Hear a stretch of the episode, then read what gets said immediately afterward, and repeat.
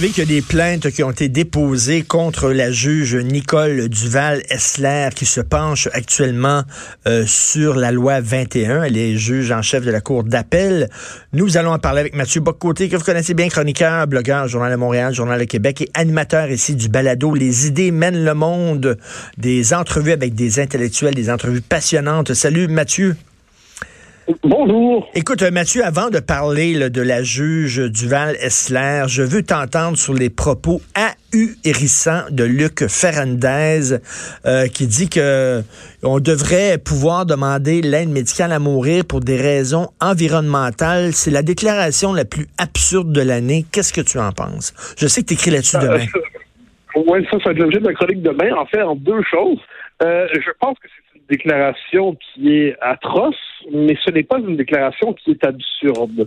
C'est-à-dire, euh, on nous explique que quand on a fait la loi, la, loi sur le suicide assisté, on nous avait dit au début, au tout début, euh, c'est une loi d'exception pour des cas très exceptionnels, entourée de balises très euh, très solides. Donc, euh, et ce sera pas possible de sortir de ces balises-là. Euh, donc, il faut être mmh. très souffrant. Bon, on, on, on connaît le détail. Or, une fois la loi passée, ça va pris quelques semaines pour qu'on commence à nous expliquer qu'il fallait faire tomber ces balises-là, qu'elles étaient inhumaines, injustes, illégitimes. Et un argument est toujours revenu. C'est euh, qui, euh, qui sont les autres pour décider à ma place euh, du moment où je vais mourir, comment je vais mourir, à quel moment, et ainsi de suite. Et là, donc, il y a cette idée qui se radicalisait d'une fois à l'autre. C'était toujours, eh bien, c'est autrement dit le principe d'autodétermination. Je décide quand j'en ai assez et euh, quand je vais en finir. Et à la dernière, en dernière instance, euh, je veux que l'aide médicale à mourir soit euh, un service offert par l'État lorsque je le voudrais. Eh bien, euh, là, on aboutit, oui, peut-être c'est absurde, mais en fait, je dirais que c'est sans surprise, à cette idée que le jour où je veux en finir, quelle que soit la raison, que ce soit pour sauver la planète, pour décharger la société d'un fardeau, parce que j'en ai assez, parce que la vie m'ennuie, parce que je suis véritablement souffrant, qu'importe, c'est ma décision, c'est mon choix, je vais passer au service et on me liquidera et je n'ai pas, euh, vous n'avez pas à vous prononcer là-dessus. Donc Fernandez, de ce point de vue, c'est le, c'est le point d'aboutissement révélé et revendiqué d'une forme de nihilisme qui a accompagné le développement de ces lois-là ces, dernières années. Oui, tout à fait, mais, mais là, du, point de vue environnemental, c'est comme si, tu sais, que il y, a certains environnementalistes crainqués qui nous disent qu'il ne faut pas avoir d'enfants parce que, bon, c'est une charge pour la planète. Et à la limite, il y a des gens qui pourraient dire, mais si on, si l'être humain pouvait disparaître, ça serait parfait pour la planète. Or, nous voulons, Mathieu, à moins que je ne me trompe, nous voulons une planète propre pour que l'être humain puisse y vivre déçu. Ah, mais non, moi, je suis d'accord à 100 Mais effectivement, je, je, je fais le même lien. Euh, il y a, on, nous, on a fait de nous expliquer il faut plus avoir d'enfants au nom de la planète. L'être humain est presque de trop sur la planète. Euh, nous sommes une forme de déchet qui pollue la planète. Nous empêchons la planète d'être aussi verdoyante qu'elle pourrait l'être. Bon, et puis finalement, ben, qu'est-ce qu'on fait avec un microbe lorsqu'on n'est vraiment pas capable de... On l'élimine? Ben et, cette espèce d'anti-humanisme présent chez, les, chez certains écolos, hein, pas tous les écolos, chez certains écolos, euh, eh bien, il en vient à considérer l'être humain comme une espèce nuisible. Et, euh, et, dans cet esprit, eh bien, disparaître au nom de l'environnement devient une forme, euh, la dernière forme d'humanisme possible pour ne pas, euh, pour ceux qui ne veulent pas contribuer au saccage de la planète et au réchauffement climatique. Tout à Il y a quelque chose là-dedans d'absurde, si on veut, mais c'est surtout, une, à partir du moment, en fait, où on arrive avec cette idée que, que, que le, tout le bien et le mal sont interchangeables, les limites ne veulent rien dire. Tout ce qui compte, c'est la volonté euh, souveraine d'un individu qui voudrait décider à la fois de sa naissance et de sa mort, euh, et, qui et, et, que dans tout ça, on transfère le sacré. Euh, donc, on a, on a descendu le sacré du ciel, puis on a décidé de, de le transférer sur la terre. Donc, la terre devient la nouvelle entité sacrée pour laquelle on peut se sacrifier eh bien, euh, l'aide médicale à mourir devient, de notre point de vue, il y a une raison désormais verte, un formulaire vert sur lequel euh, cocher pour dire on en a assez, c'est terminé. Euh, comme je dis, moi, je, je, suis, je trouve ça évidemment atroce, mais je trouve qu'on a autour de la question de l'aide médicale à mourir depuis quelques années, on a, on a, été, parlé avec beaucoup de légèreté. Oui, tout à fait, tout à fait. et, et Et dernière, dernière chose là-dessus, sur les propos, sur les propos de Ferrandez, euh, Mathieu, de, dernière chose, c'est que il dit, euh, si je considère que je suis un fardeau pour ma famille et que je suis un fardeau pour la société, je devrais pouvoir euh, mettre fin à mes jours. Là, on est en train de dire que les gens malades, qui sont les gens les plus vulnérables de notre société, ceux qui ont besoin le plus de notre aide, constituent des fardeaux. Oui, bien sûr. Et c'est encore une fois, on peut voir en plus comment ça va se concrétiser. Ça. C'est-à-dire, euh, le type sent bien que, ou la, la, la, femme sent bien que ça commence à être lourd pour son environnement, qu'effectivement, elle exige beaucoup de soins. Hein, elle prend, elle a 88 ans, elle, euh, elle est plus, elle, elle représente beaucoup de soins pour sa fille ou pour ses enfants qui, l'entourent. Elle ne veut plus peser trop. Et qu'est-ce qu'elle fait? C'est, c'est une forme de euh, disparaître, disparaître au nom de l'humanisme. Il y a, il y a quelque chose là-dedans qui consiste à dire que la seule humanité légitime est l'humanité turbodynamique, euh, l'humanité conquérante, l'humanité euh, pétaradante, et, et, l'humanité blessée, l'humanité, l'unité, l'humanité euh, blessée, pour le dire comme ça, est une humanité sans valeur. Et ça, des philosophes au Québec nous ont mis en garde contre ça. Je pense à euh, Louis-André Richard, je pense à Christian Saint-Germain. Ben oui. Et chaque fois, puis ça je le redis, chaque fois qu'on mettait en garde sur les excès de la médicale à mourir, euh, on nous disait, mais vous êtes des, des, des esprits euh, paranoïaques, exagérément inquiets, vous imaginez des scénarios catastrophes, rien de tout cela va arriver. Et puis, finalement, ben, ça aura pris euh, moins de dix ans. Ça aura pris moins de dix ans. Donc, de ce point de vue, les idées ont leur propre logique et on devrait s'inquiéter quelquefois du triomphe absolument logique de certaines idées, ça peut se retourner contre l'être humain. Tout à fait. L'humanité turbo-dynamique et pétaradante. Mathieu, si t'existais pas, faudrait vraiment t'inventer. Écoute, euh, parlons maintenant de la juge Nicole Duval-Essler. Euh, écoute, c'est très simple. C'est comme si on allait voir un match de hockey entre le Canadien et les Bruins de Boston et que l'arbitre en chef portait le chandail des Bruins.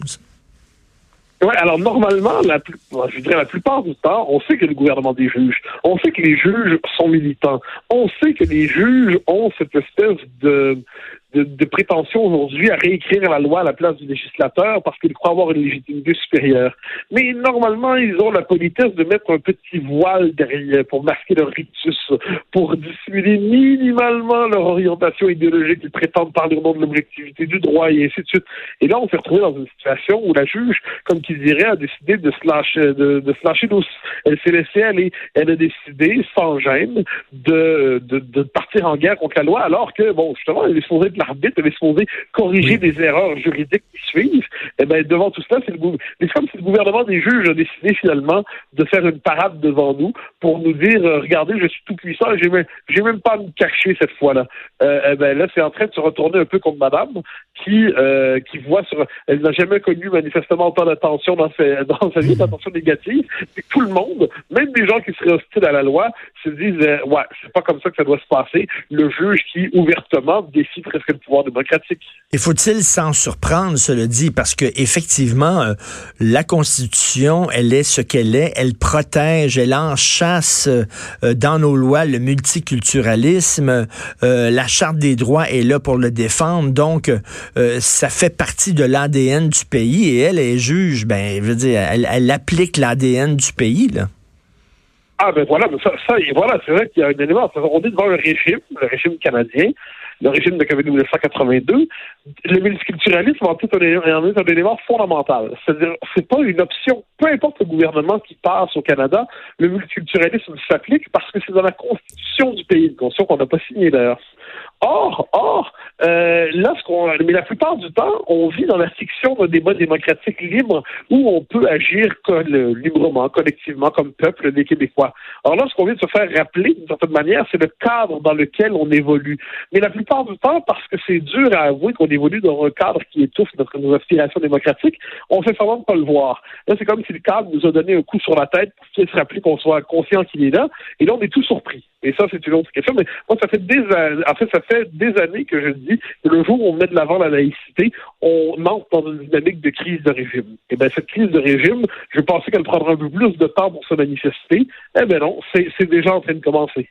Et là, on nous dit euh, la loi 21 ne passe pas le test de la Constitution.